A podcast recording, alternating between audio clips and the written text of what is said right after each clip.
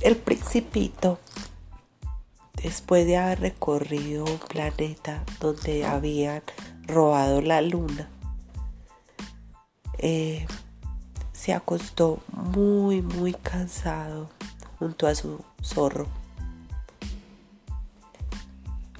Pasaron una noche plácida, pero al momento de despertar sintió una nostalgia, se sintió triste y empezó a dibujar. ¿Y saben qué empezó a dibujar? Empezó a dibujar la rosa. Amaneció extrañándola más que nunca y pensando en que ya habían pasado muchos años sin poder ver lo que él más amaba.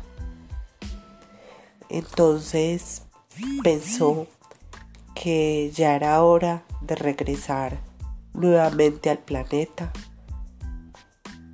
a estar con lo que él más amaba, porque la felicidad es sumamente importante. Dibujó y dibujó, borró, dibujó, borró.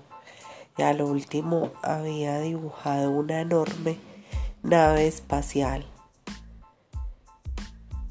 que quizás iba a ser una muy muy veloz y lo iba a llevar pronto a estar acompañando a, a la rosa y ser feliz completamente porque eso era lo único que le faltaba. Así que todos sabemos que cuando el principito dibuja, todo lo, se puede volver mágico y funcionarle. Entonces se subió con el zorro a, a la nave espacial y empezó el viaje a buscar su felicidad.